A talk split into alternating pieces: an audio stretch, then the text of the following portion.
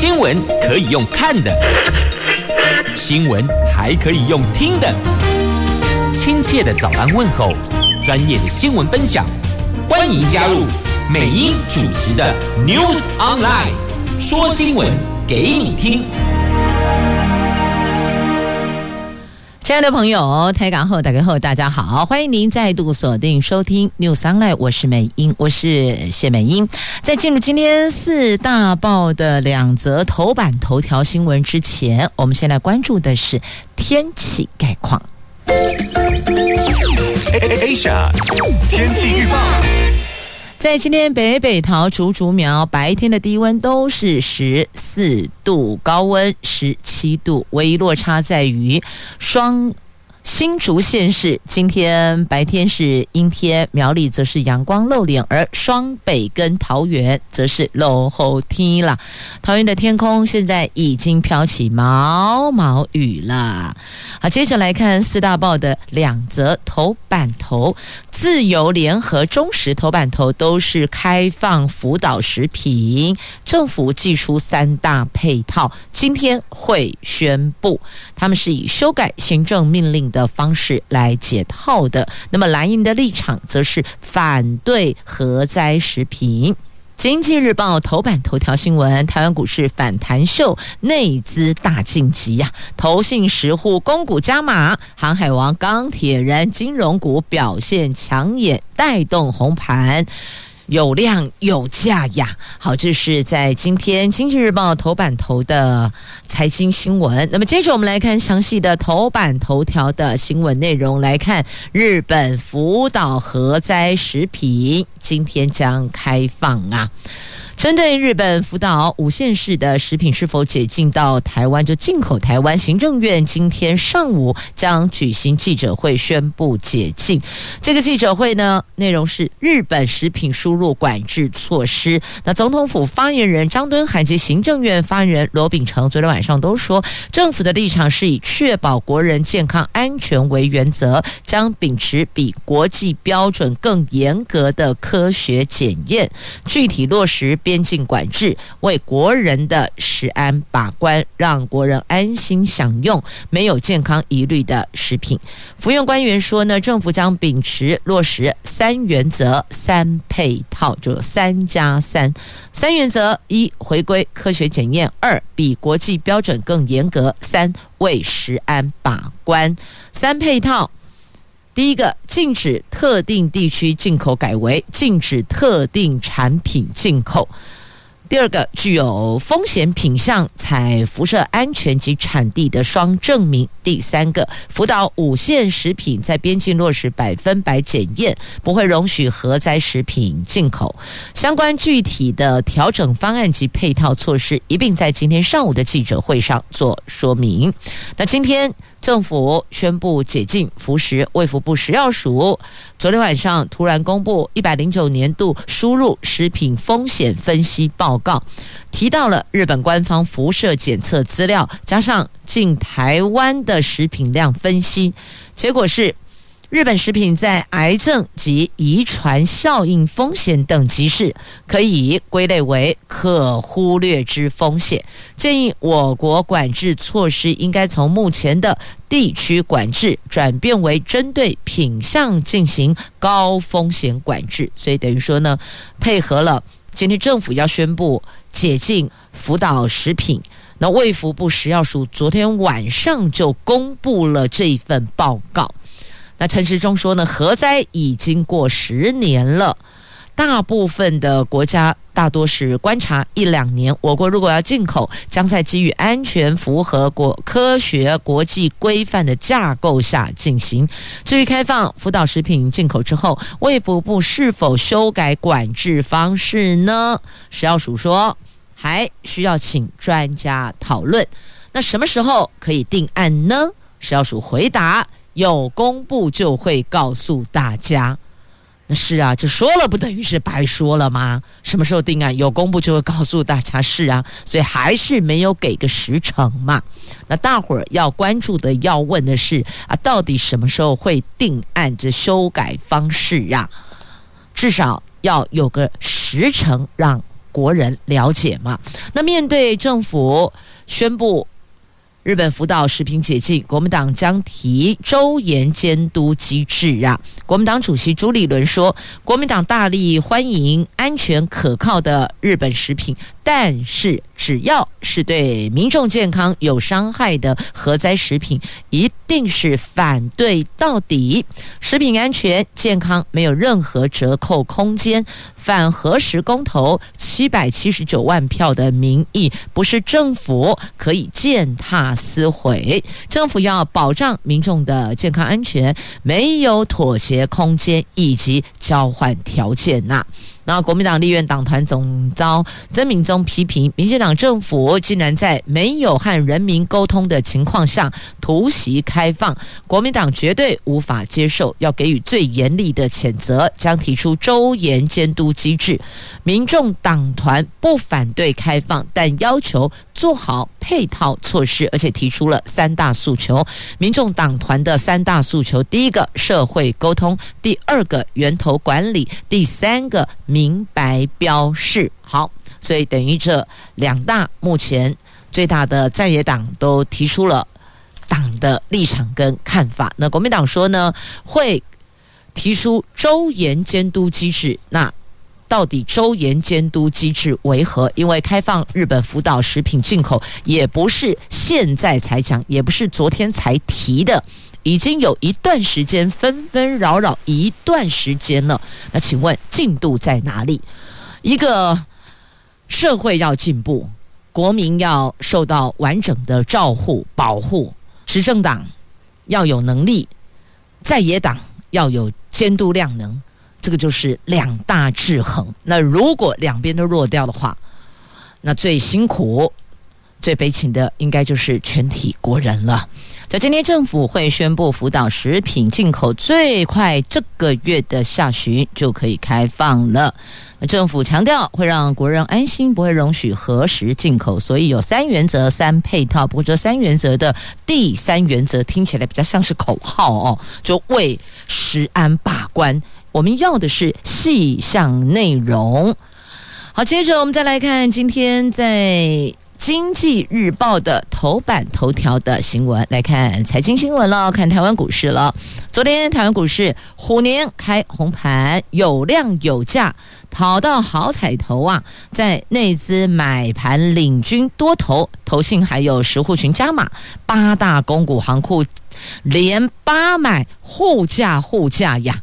航海王、钢铁人、金融股表现抢眼，加权指数站回季线，中场上涨两百二十五点，以最高点一万七千九百点收盘，成交量放大到三千一百四十五亿元，是这九天来的最多。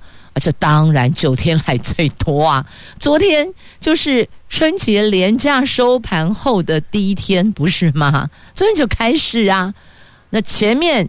不止九天，前面应该如果没记错，应该是在我们春节连假前两天，股市就已经封关了，不是吗？所以这九近九日来最多，这不是给供哎，哎，好，继续往下看内容了。展望后市，台新投顾的副总经理认为，昨天多头买盘明显来自内资。农历年前退场的资金逐渐回流，这个礼拜这一个星期仍是内盘控盘行情。统一投顾的董事长也说了，近期仍走反弹行情，短期台湾股市可望挑战一万八千两百点，但要注意美国联准会还有乌克兰局势等变数啊。好，这是在《经济日报》头版头条的。新闻讲的是昨天的台湾股市啊，要看这一个礼拜的状况哦。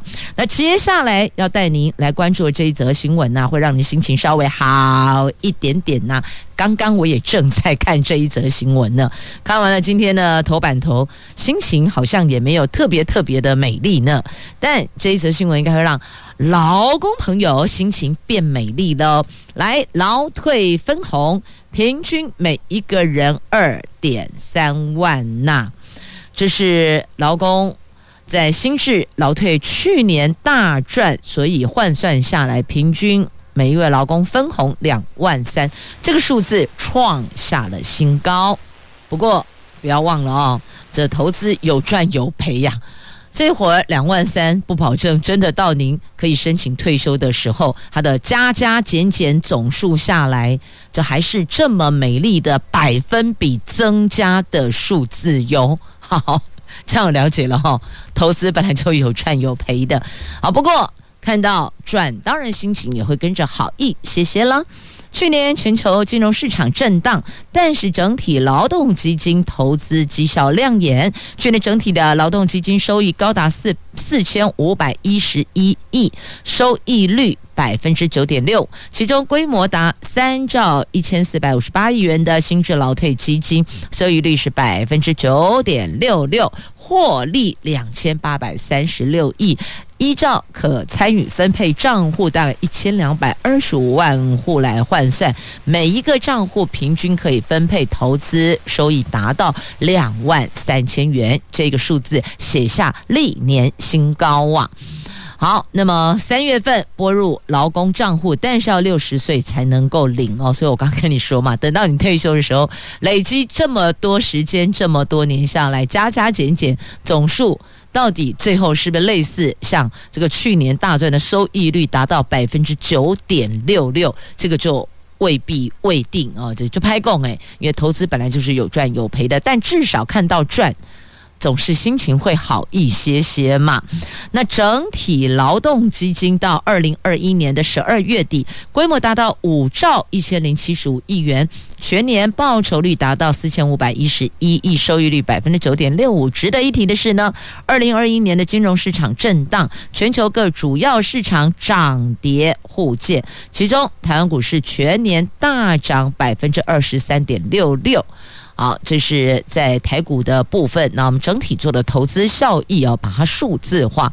不过用听的这么多数字，你应该听啊干嘛？弄不飒飒对不？但至少心情变得比较好，倒是真的了哦。好，那么另外一个，我看一下，好吧，既然都看了财经跟这个金融有关的，我们就。一路都往下看吧。回到《经济日报》头版版面，那么刚刚那一则新闻啊，在今天《经济日报》跟《自由时报》的头版版面都有报道，详情您就自行翻阅了。好，我们再来看一下，美国将公布亚太经贸新战略，为的是要抗衡大陆，所以锁定了四大议题。美国总统拜登正准备在未来几个星期公布。第一项广泛的亚太地区经贸战略，来抗衡中国大陆不断扩大的影响力。而这项协议预料将涵盖数据在地化、跨境数据传输，还有劳工、环境。气候变迁法规等等，但预料不会重返跨太平洋伙伴全面进步协定，也不会调降关税，或者是呢提供传统的市场开放工具一样。所以大概目前可以掌握的方向是这里。那美国副贸易代表毕昂奇说，美国政府将在未来几个星期对外发布亚太经贸框架，来进展更多的细节。外在了解细节之后，会发现美国正在思索的途径有很多牛肉。这项计划真的令人兴奋，内容也将相当的丰富哇！这他们先卖个关子。那重点就是要抗衡中国大陆，他们不要中国大陆。日益壮大呀！好，那路透社的报道，美国官员在二月七号呼吁中国大陆要采取具体行动，履行和前总统川普所签署的第一阶段贸易协议承诺，而且表示美国正逐渐失去耐心喽。我没什么耐心继续等喽。那根据这份协议，中国方面承诺在二零二零和二零二一年加码购买两千亿美元美国商品和服务，所以美国要的是这个两千亿美元的承诺啦。那现在都二零二二啦，那中国方面承诺在二零二零不前年吗？二零二一去年呢要加买加码购买两千亿美元美国商品跟服务，所以你看。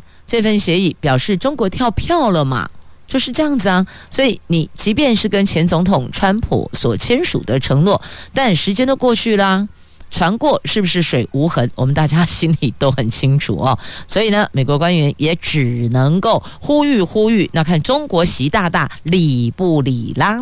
好，那再把焦点拉回国内来看台积电。台积电是劳工及军工教退休金的护国神山呐、劳动基金运用局、銓叙部公务人员退抚基金管理委员会昨天公布旗下的退休基金投资台湾股市半年报，包括退抚基金、新制劳退基金等等都。重压台积电呢，我就不清楚这样的一个讯息出来哦，还是要提醒所有的散户们，购买金融商品是有赚有赔的，凡投资都有赚有赔，所以呢，听信江湖的传言不如自己踏实的做功课。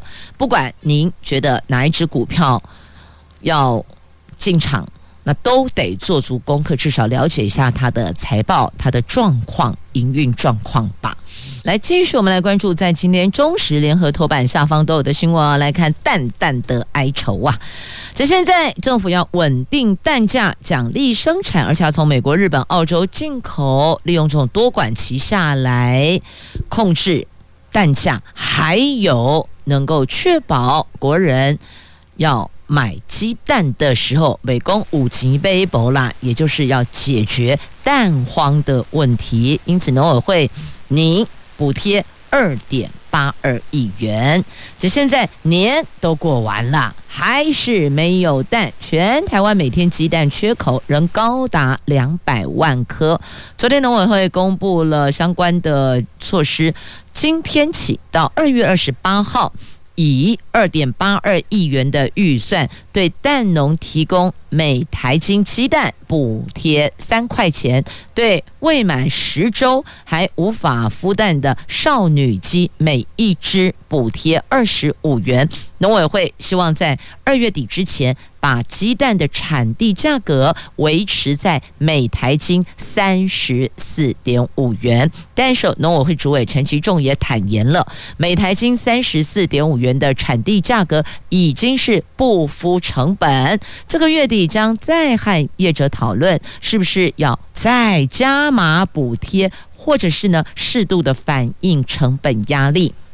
面对国内蛋荒。没解，民众是怨声载道。昨天陈吉仲邀集了蛋鸡产业团体讨论补助方案，一度是乔不拢的，最后敲定，从今天起到二月二十八号，对蛋农提供每台斤鸡蛋三块钱的饲料成本差额补助，同时也提供少女鸡代养费用补贴，预计每一只补助二十五元呢。所以整个总 total。包括鸡蛋的饲料成本的部分，包括少女鸡的代养的费用，两端加起来到这个月底是二点八二亿元呐。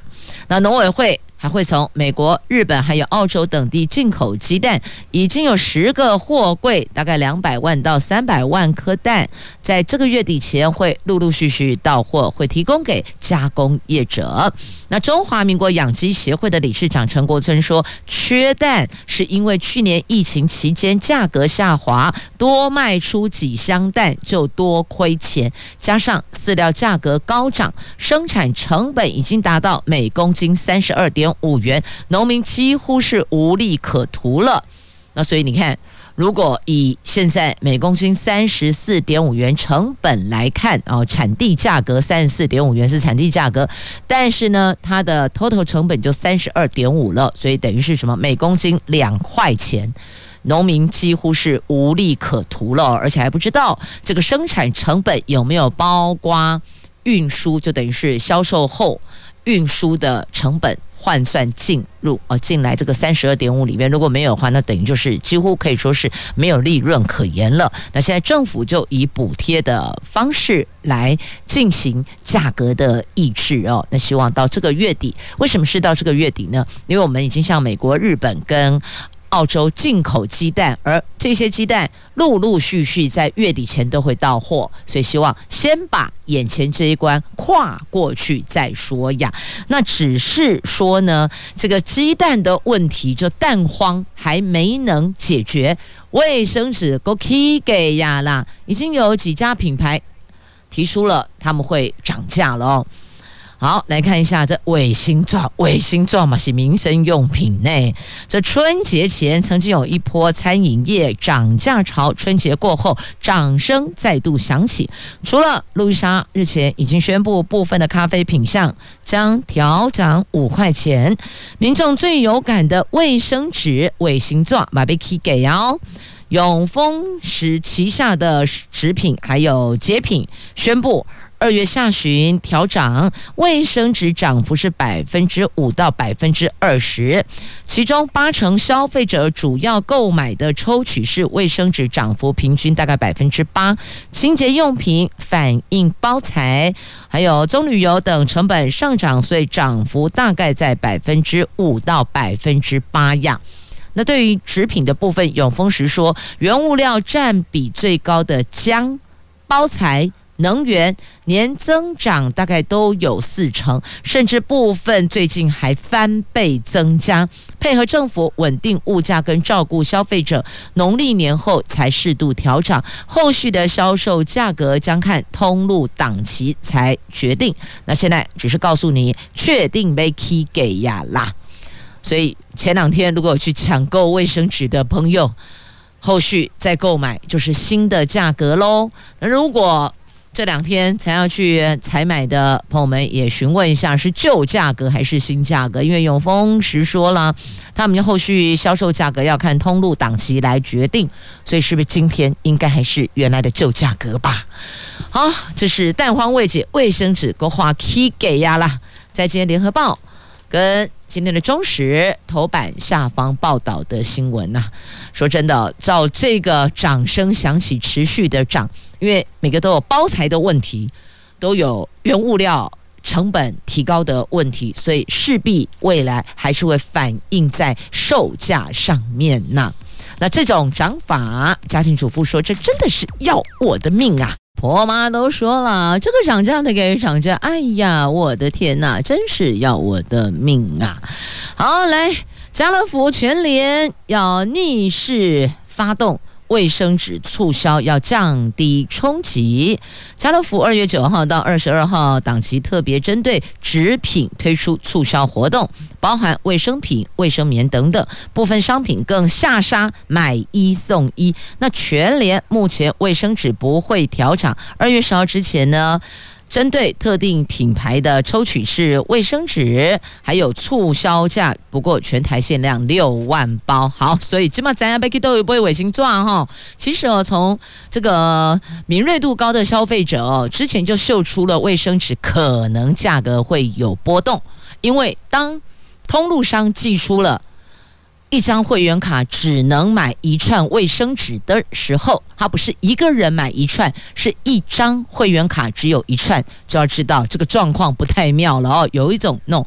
呃，这个风雨呃，那个山雨欲来风满楼的概念了，所以已经有朋友之前开心的囤啊啦，每天就去会员卡买一张，每天就去买一串了哦，一天买一串，所以在这里也提醒大家哦，节约用纸，之前都呼吁大家节约用水、节约用电，希望被改的共识节约用纸。来看看哦，这一片掌声响起，但有连锁早餐店支持抗涨。调回原价，你看看这过去不是很多人都说吗？这价格一旦调上去，就跟什么，就跟变心的恋人一样，回不来了哦。所以。这家连锁早餐店以实际行动来表达支持抗涨。这跨部会的物价联合稽查小组年后继续的执行查价查价格了。那经济部说呢，受稽查某家知名连锁早餐店支持政府的抗涨，从二月十号起到二月底，原来已经涨价的特定品项调回原价。那由于多家表态涨价的早餐业者之后都没有。调涨，而某一家品牌就以各分店的考量调涨部分品项。那这次调回原价，等于说之前因为有原物料调涨的问题，或是这个电费啊，或是其他的相关的这一些支出成本增加了，所以它有反映在售价上。但现在呢，支持政府的抗涨，因此把价格给调了回来。所以这连锁早餐店就是如果。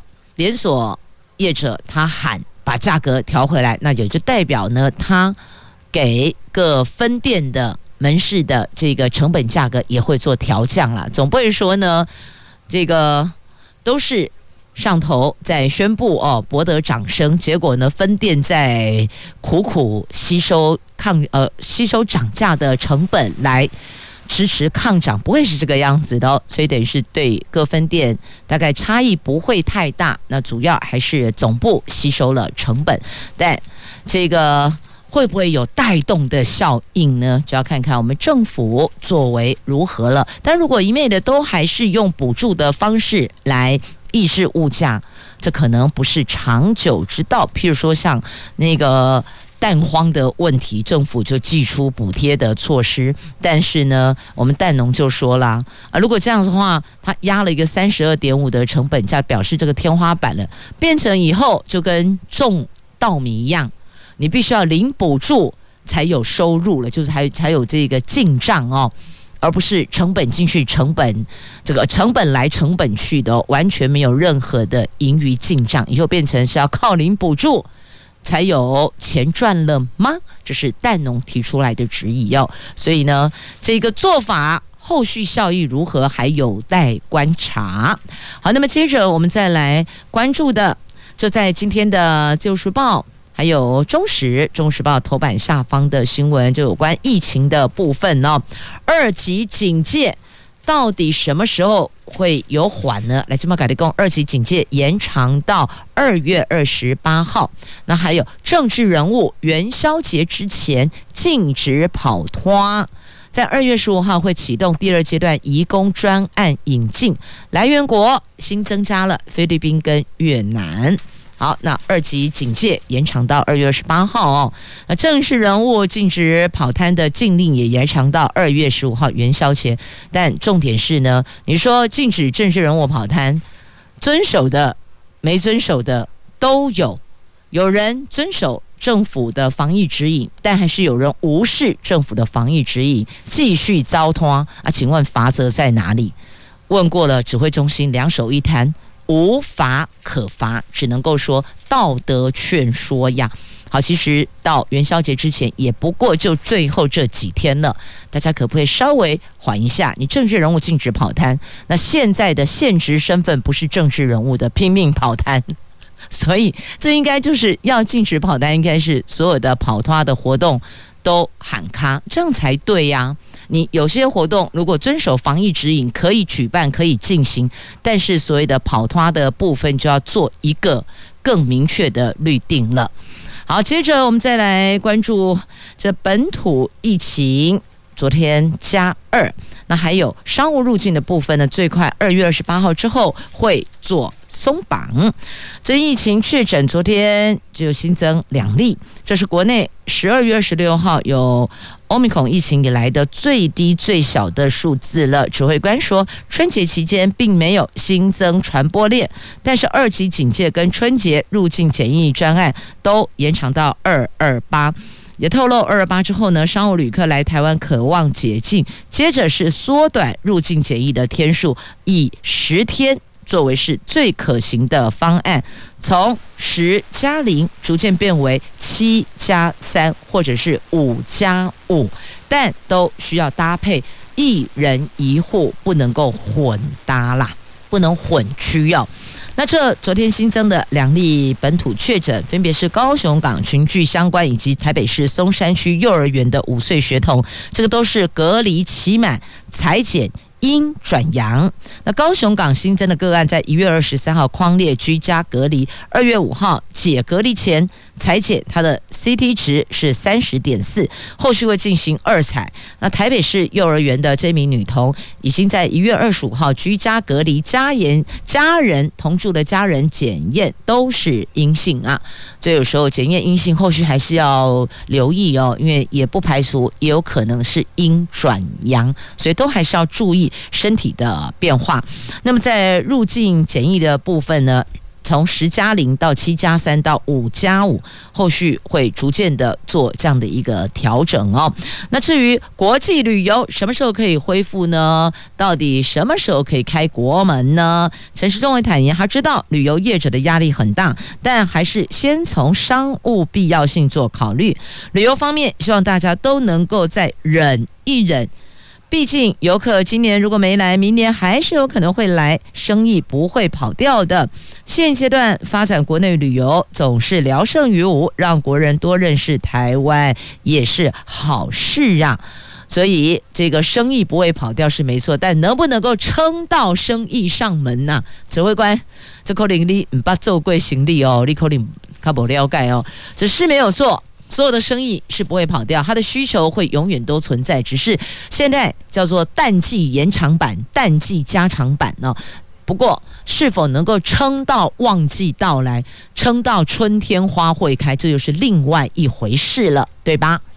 好，这是有关在疫情的部分，在今天中时跟自由头版下方的新闻，提供您做参考啦。来看高雄、桃园市。这波疫情的重中之重，那现在高雄旗津进行全区普筛呀，旗津万人筛检全部都阴性，算是大大松了一口气。不过后续还是要观察，注意一下身体的变化。那再来第二十二期第三季，明天起预约。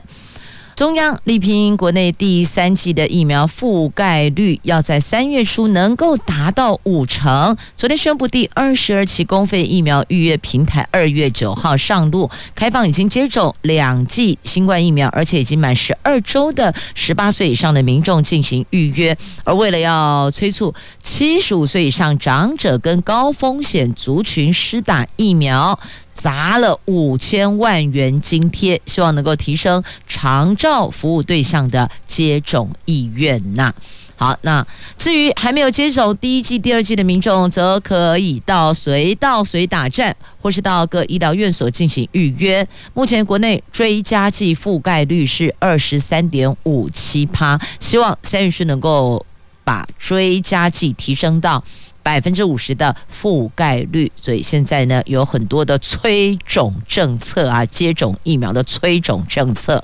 只要包括要求地方政府媒合医疗院所前往日照中心、小规模多机能，还有团体家屋住宿机构提供疫苗施打的外展服务，还有在二月、三月期间提供居家服务单位陪同施打新冠疫苗的加码津贴，希望能够透过这些方式来提升长照服务对象外出接种疫苗的意愿呐、等于就是想方设法要拼覆覆盖率的概念啦。好，那桃园在昨天迎来了加零啊，远雄自贸港区则是现在朝向复工目标来努力。好，那中小学也要迎什么？迎开学，好快哦！今天礼拜二啊，大后天礼拜五的时候呢，中小学要开学了。软硬体大要进，今年。班班有冷气，生生用平板，就每一班都有冷气，每一位学生都有平板。这中小学十一号就这个礼拜五开学，今年学校的软硬体大跃进，政府投入了三百二十三亿元改善高中职以下学校的电力设备，而且每一班装设冷气。目前这个进度已经进入了收尾的阶段，今年夏天就会达成班班有冷气，校校有。会发电，还有生生用平板哦。那教育部九月前会买进六十一万台的平板电脑，四年两百亿元推动班班有网络，生生用平板。所以你看哦，就是让孩子们有更好的一些配备，可以增进他的学习效度哇。那行政院在二零二零年七月宣布的投入三百二十三亿元改善高中职以下学校的电力设备，而且装设冷，全台湾不分城乡，总共有十万间的教室要装空调。那两百一十六万名的中小学生上课都会有冷气可以吹，每年将增加十亿元的冷气电费，这个都由中央补助支应啊。教育部说，过去一。年多来积极进行学校的电力改善工程、冷气安装、能源管理系统以及太阳能光电。在冷气部分呢，共将装设三千四百一十三所学校，有十八万三千七百零七台，让不分城乡的学校今年夏天前都能够吹到冷气呀。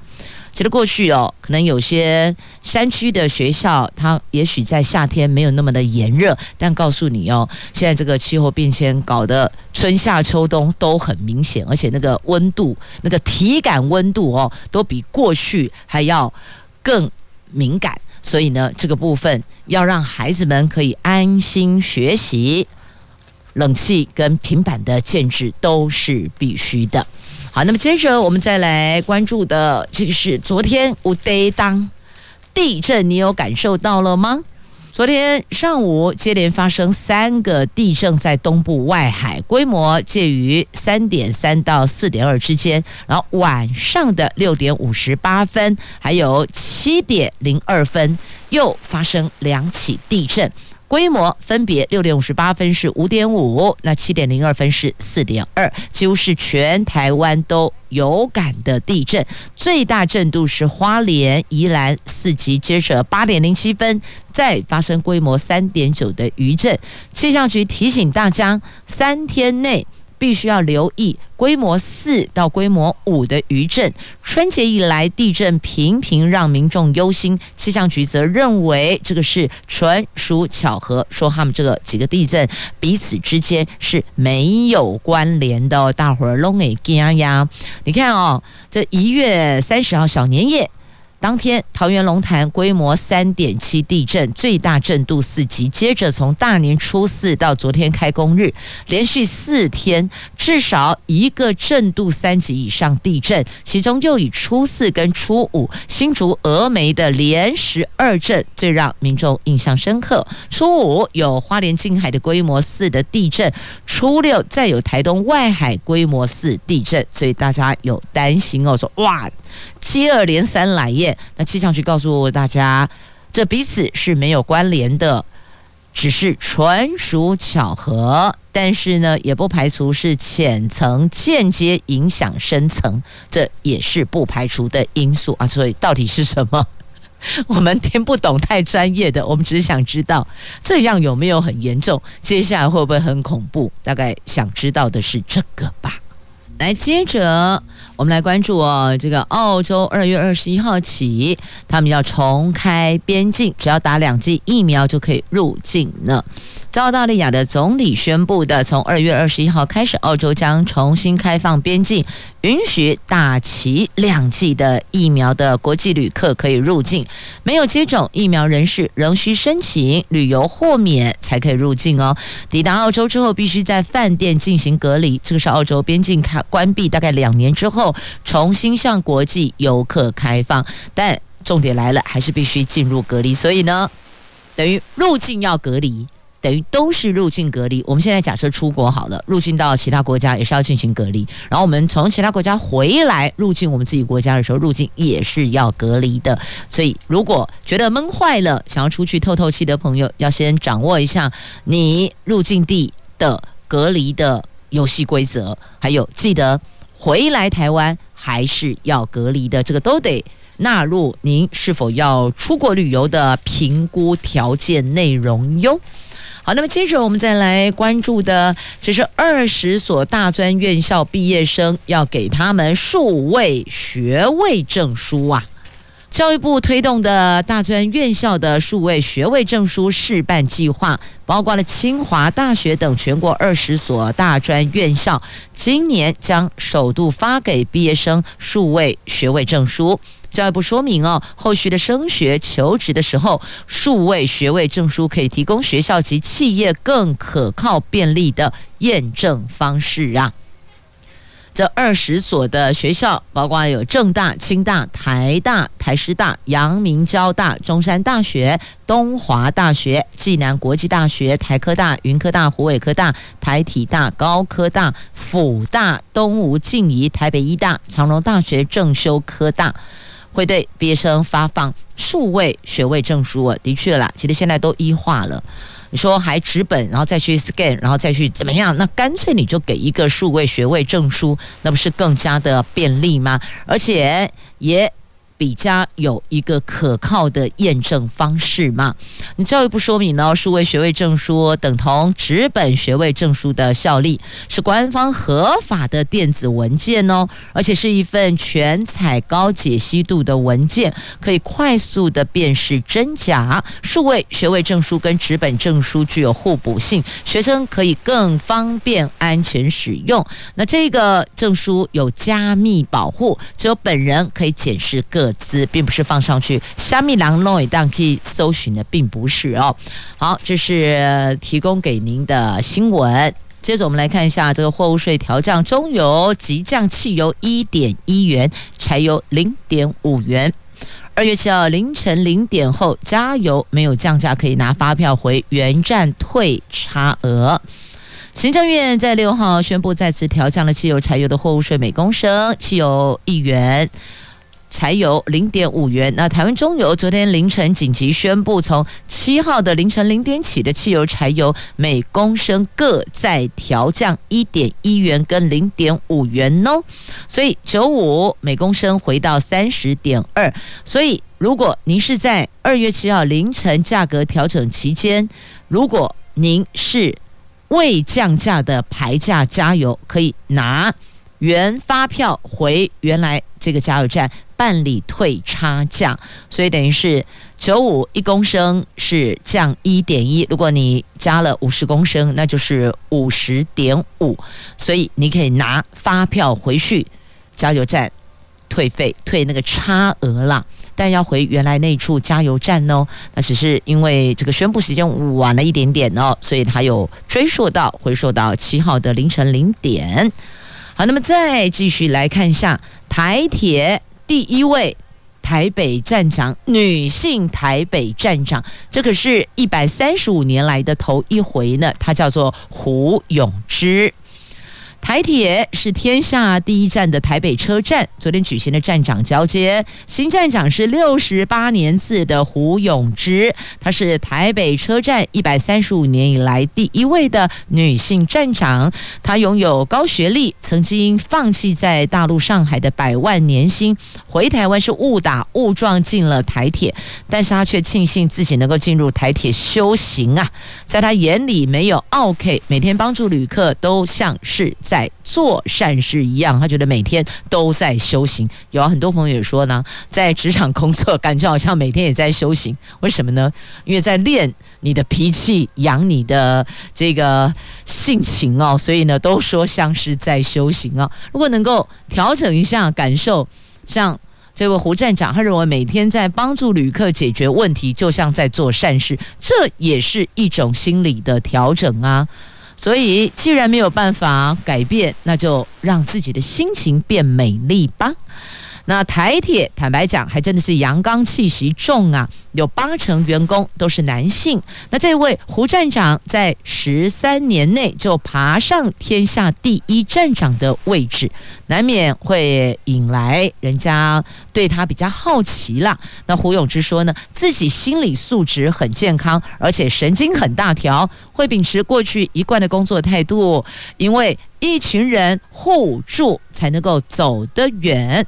他期待要让台北车站成为更安全友善的车站。现阶段最重要的工作就是防疫，没有错。在任何地方，最重要工作现阶段都是防疫呀。好，那么接着我们再来关注，这是透。空气人不是透明人哦，我们不是有时候都会说，你当我是空气呀？啊，你们在这儿说三道四的，完全略过我，你是把我当空气吗？告诉你，这里还真的有空气人呢，而且一堆人来躺平当空气人。台湾灯会啦，来，今晚来台湾灯会哦，来仿效空气人。二零二二台湾灯会在高雄，在卫武营跟爱河湾有双主场同时展开。其中在卫武营展区的童趣光乐园，展出了日本艺术家铃木松晃的作品，叫做《空气人》。它是以人体形象作为基本模型，利用特殊的超薄的纤维创作而成的。那观光局规划每天下午的五点半，您可以到这里。躺在草地上，跟这位空气人一起放松躺下，这个叫做超疗愈的躺平乐趣啦。那看您是不是能够感受到这一种乐趣哦？这坦白讲哦，防疫也让大家变得比较紧张、比较敏感一些些。那么，工作压力、经济压力，还有生活上的重担哦，面对许多的人情世故哦，难免有时候会觉得太过紧绷了。本来过往以前我们会透过出去这个透透气呀，让自己的心情舒压啊。那现在因为疫情，所以很多地方也都没法去，加上连九天的假期，几乎大部分都宅在家里哦。说要走春去舒坦开杠，这个时候聊天适度舒压也是挺好的，就是透过聊天而已，你把心里的一些想要分享的、开心的。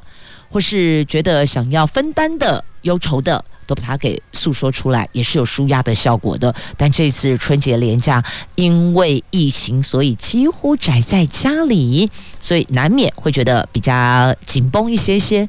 或许寻找一些可以让自己放松的方式，也是挺好的哦。因此，刚好今年台湾灯会有这么规划一个空气人，其实挺妙的。待会大家可以 Google 一下，你只要点“台湾灯会空气人”这七个关键字，它就会把相关的讯息跳出来，你就会看到哦，原来空气人。长这个样子哦，应该叫做空气巨人吧？好大一尊呐、躺在这里，它是用超薄纤维创作而成的。本来你还以为说，哎，这是不是人家拍照之后在另外在做的一个这个画作，并不是，它真的就躺在这里哦。所以看到好多人五点半，傍晚五点半。你可以躺在这里跟空气人一起放松，挺好的，推荐给您。也从这里去感受到台湾灯会确实也蛮应景的哦，配合疫情。那当然也有各县市政府原来在年前规划了一些灯会的相关活动，但是因为疫情都做了相关调整，像桃园灯会就是这样啊。那详细的调整的模式内容，请上桃园市政府观光旅游局的官网来查询来了解了。节目最后要说声感谢收听，我是美英，我是谢美英，祝福你有愉快而美好的一天，我们明天再会会了，拜拜。